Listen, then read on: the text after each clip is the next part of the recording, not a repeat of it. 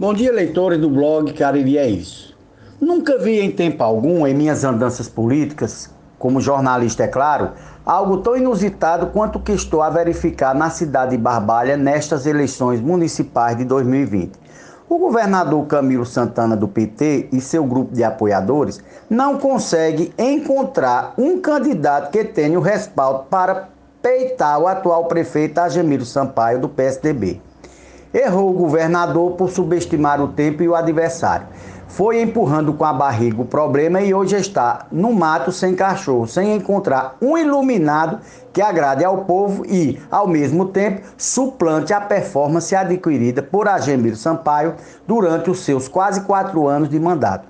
Agemiro está naquela de certeza do dever cumprido e o povo assim o reconhece.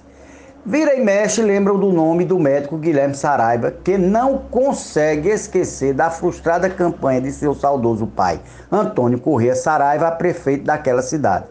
Perdeu a eleição e ainda teve que bancar sozinho os reparos financeiros adevindos da tragédia que é perder uma eleição. Dizem que se conselho fosse bom, ninguém se arvorava a dar de graça, vendia. Mas vou aqui arriscar o meu conselho a Guilherme Pule esta fogueira enquanto é tempo, meu parente amigo, pois vitória tem milhares de pais, mas derrota é órfã de pai e mãe. Sendo assim, saio nessa para retornar amanhã, ademã que muita coisa ainda vai rolar pela frente.